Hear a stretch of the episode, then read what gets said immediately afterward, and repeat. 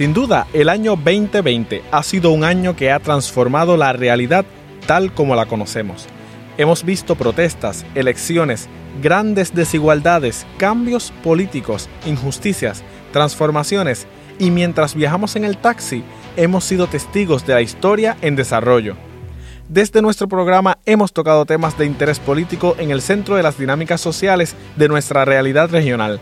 En el taxi han viajado una gran diversidad de pasajeros que se han subido para proporcionarnos sus visiones críticas y enriquecer nuestro análisis. Hoy, al hacer un resumen del año, queremos escuchar algunos de los mejores momentos que hemos tenido en el taxi. Así que, hoy, nos subimos al taxi para nuestro último viaje del año, en el que vamos a repasar los destinos a los que hemos viajado los pasados meses. Quédate con nosotros que el taxi acaba de comenzar. Taxi.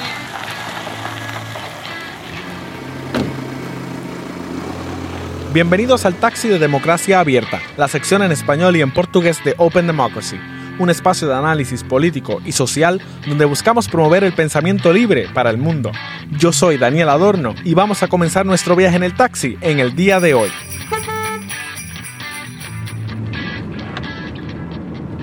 Bueno, bienvenidos a todos. Como es costumbre, al finalizar un año, bueno, miramos hacia atrás y reflexionamos sobre los sucesos políticamente más relevantes del año. En primer lugar, hemos visto la pandemia del coronavirus arrasar a nivel mundial y quitarle la vida a más de 1.700.000 personas. Una crisis que ha tocado a la puerta de todos los países, pero que está siendo especialmente grave en Europa y las Américas. Y ha sido esta crisis mundial la que ha acentuado profundas problemáticas sociales, que no son nuevas de hecho, siempre han estado ahí. La pandemia lo que hizo fue ponerles una lupa y amplificarlas. Eh, más bien lo que hizo fue ponerles pólvora. Y en particular en nuestra región latinoamericana también hemos visto movimientos sociales levantarse en contra de las grandes desigualdades en lo que es una continuación de una ola de estallido social que empezó allá en octubre de 2019, recuerdan, y que el virus por un momento amortiguó, pero sigue resurgiendo aquí y allá con mucha fuerza. Y para hablar de esto y mucho más en este programa, hemos tenido pasajeros muy interesantes de todas partes de Latinoamérica, que son voces luchando contra esas desigualdades. Ellas se han montado en el taxi durante este difícil 2020. Por eso, antes de finalizar el año, queremos recapitular algunas de las intervenciones más destacadas que hemos tenido en los pasados meses. Así que vamos directamente a eso. La primera invitada que quiero destacar es nuestra reportera de Democracia Abierta, Juanita Rico. Juanita, que trabaja en Democracia Abierta desde julio de 2020, compartió con nosotros en el episodio que dedicamos a la desinformación y a la cortina de humo de la COVID-19. En estos momentos donde la desinformación es cada vez más abundante y representa un grave peligro para el control de la pandemia y la distribución de las vacunas, lo que Juanita nos contó cobra mayor relevancia. Y es muy importante que la gente sepa un poco más sobre cómo evitar la desinformación. ¿Cómo podemos, qué herramientas tenemos a nuestra disposición para combatir esta infodemia que estamos viviendo de fake news? Claro que sí, pues bueno, eh, las primeras son unas cosas básicas que yo le sugeriría a cualquier persona que, esté consumiendo información que hiciera siempre y es cuando lean algo o cuando les manden una cadena o, cuando vean algo ya sea de un medio, medio masivo o medio oficial o, medios pequeños es hacerse ciertas preguntas, revisar ciertas cosas, por ejemplo, quién es el autor de la noticia, eh, ver qué fuentes son las que mencionan, eh, entonces si son fuentes em, de confianza, revisar la fecha, muchas veces pasa que, hay noticias que son de años o meses eh, atrás y la gente las como que las reencaucha y las pone a, pues a, andar por redes sociales. Y también, por ejemplo, es muy importante que la gente desconfíe de pantallazos que son, pues que se pueden descontextualizar fácilmente y que son más manipulables. Eh, un poco de desconfianza inicial, sí. todo lo que veas, un poco mantener esa alerta. Exactamente, y, de, y, de, y de, de, verdad, por ejemplo, es muy, muy importante ver las fuentes, sobre todo, por ejemplo, ahorita con el tema pues, del coronavirus, eh, que se está hablando de medicamentos, de, de cosas para, pues, para combatir el virus, es muy importante que vean quién lo está diciendo, o sea, quién, qué, qué entidad es la que le da soporte o a, esa veracidad a esa información. Si es la OMS, si es la CDC, si es alguna institución local.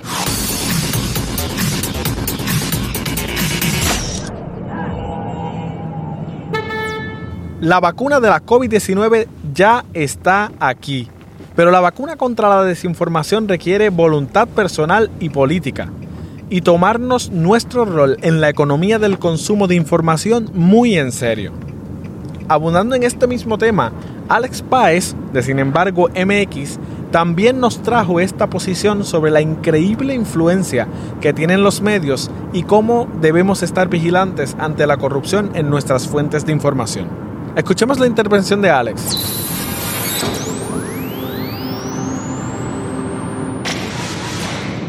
¿Qué debemos aprender de la crisis periodística en México a la hora de analizar los medios en nuestros respectivos países? Que a veces lo damos por sentado. Lo, lo primero es que la corrupción lleva a esta descomposición. Eso es lo primero.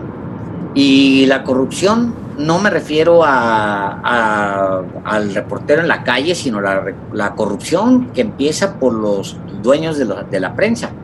Los dueños de la prensa están acostumbrados a, a adquirir medios para, no para esconder otros, otros negocios o para hacer que les sirva de fachada y que, o para contragolpe cuando tienen otros tipos de negocios.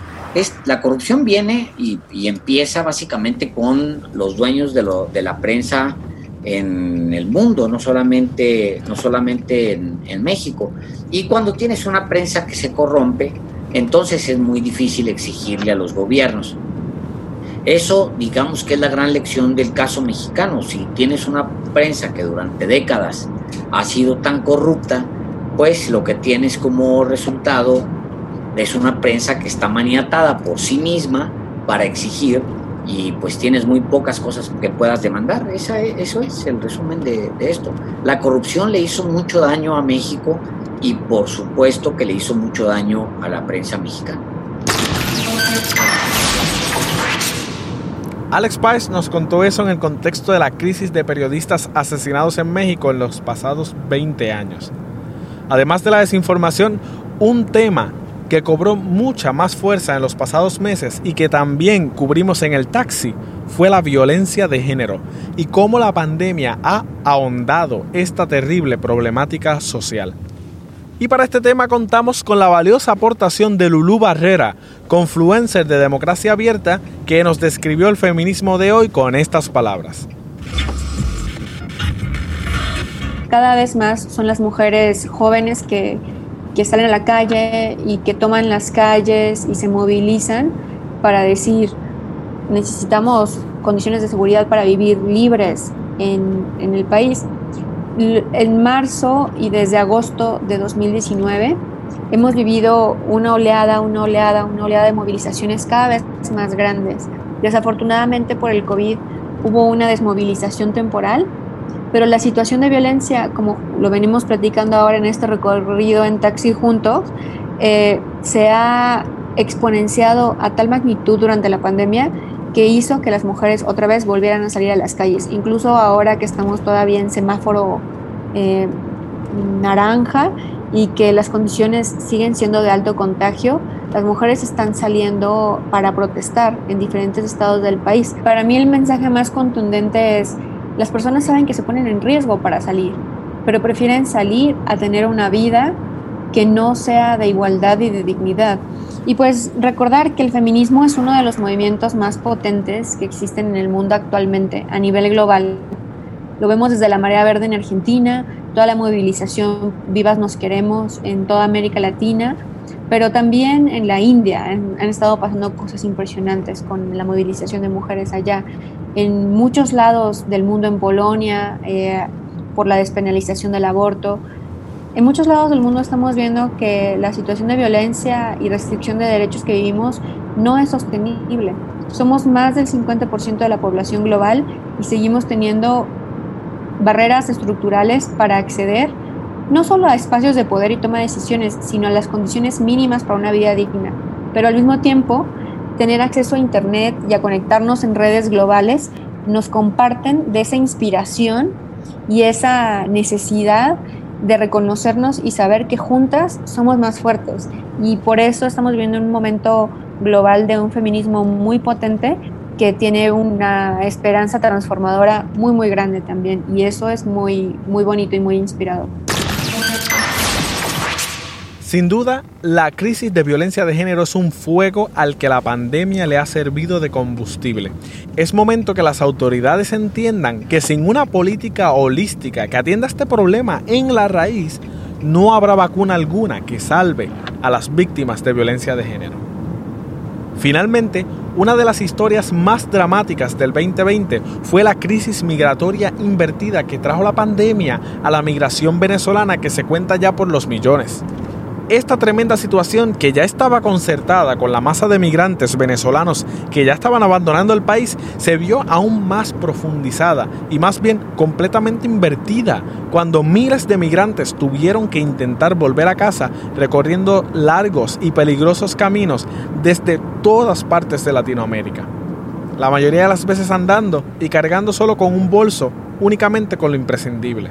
Escuchen a nuestro invitado Jesús Mesa, periodista internacional de El Espectador, explicarlo mucho mejor.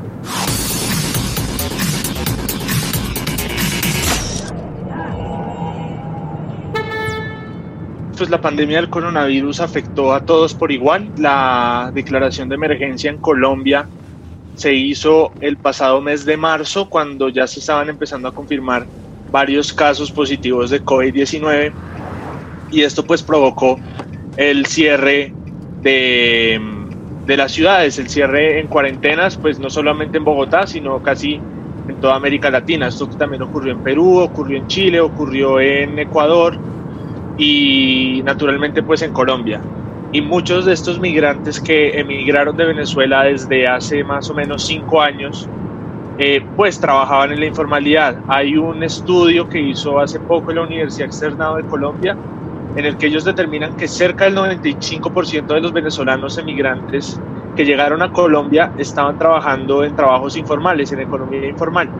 Y pues el cierre de las cuarentenas eh, obligó a muchos de ellos a dejar de trabajar, a quedarse en sus casas y esto pues naturalmente les cerró la entrada de dinero y la entrada pues de ingresos para poder pagar el, el diario. Eh, los, muchos de los migrantes venezolanos que llegan a Colombia o que llegan a América Latina, pues tienen que trabajar con un, un ritmo diario, tienen que pagar el arriendo de una habitación eh, por día o por semana, tienen que conseguir el alimento para sus familias. Entonces, pues estos cierres, este tema de que la gente estuviera en la casa, pues también dificultó un poco el trabajo para estos migrantes. Y de hecho muchos de los venezolanos que han tenido que devolverse a su país, lo poco que pudieron construir aquí en Colombia lo vendieron para volver a Venezuela. Muchas de las personas tuvieron que vender ropa, tuvieron que vender muebles si tenían, tuvieron que vender sus celulares o sus, o sus elementos eh, básicos para pagar un tiquete y, e irse a Venezuela o para emprender otra vez la larga caminata que ya habían hecho hace años para, para viajar pues a las grandes ciudades de Bogotá. Igual. Sin duda es una historia muy fuerte, que miles de venezolanos continúan viviendo todavía en el día de hoy. Está claro que este año ha estado marcado por grandes crisis, ensombrecidas por la nube negra de la pandemia. Pero el 2020 no solo ha traído malas noticias. Por ejemplo, Chile nos ha dado esperanza con sus profundos logros políticos y el progreso del movimiento social en el país. Y, claro, no está de más decir que la derrota de Trump augura un rayo de esperanza en tiempos de incertidumbre para retomar la cooperación internacional, la solidaridad y para frenar la degradación catastrófica del medio ambiente y del clima. Esto para nada significa que todo el daño que ya ha hecho el trumpismo vaya a ser subsanado fácilmente, ¿eh? O que el mismo trumpismo vaya a desaparecer. pero sí subraya la idea de que es posible un futuro que respete el planeta, la democracia, las instituciones, los derechos humanos y la igualdad para todos. Ya, bueno, ya en unos días se acaba el año y cerramos un capítulo en la historia. Y sí, bueno, estoy de acuerdo que le asignamos demasiada importancia a un cambio de fecha que es indiferente al día anterior. Pero podemos debatir que no es el cambio de fecha, no es el nuevo año. Se trata de ciclos, donde por alguna razón las sociedades buscamos una especie de renovación, un reinicio, una nueva oportunidad. Mientras reflexionamos sobre los retos que hemos tenido que enfrentar este año, miramos adelante sabiendo que siguen ahí, que vendrán nuevos, algunos mejorarán y otros lamentablemente empeorarán. Entre ellos la distribución de las vacunas, la crisis climática, el multilateralismo cada vez más, la crisis económica, entre muchos otros que pueden surgir. Por esto debemos reafirmar nuestro compromiso a darle cara a estos nuevos retos. Sea que cambie el año y veamos los retos venir, los podamos enfrentar con la cara al sol. En Democracia Abierta y en el Taxi reafirmamos ese compromiso con el periodismo libre y la lucha por los derechos humanos y la justicia social. Yo, Daniel, me despido desde nuestro taxi hasta el próximo año, donde volvemos con mucho más contenido, más pasajeros y más destinos. Deseándote sobre todo unas felices fiestas, mucha salud, seguridad y un feliz año 2021. Espero que te haya gustado este recuento del 2020 a bordo del taxi. Puedes encontrar toda la programación de Democracia Abierta en nuestras redes sociales. Les agradezco mucho su sintonía y busquen todos nuestros episodios a través de las redes sociales y a través de anchor.fm, Spotify y tu plataforma favorita de podcast.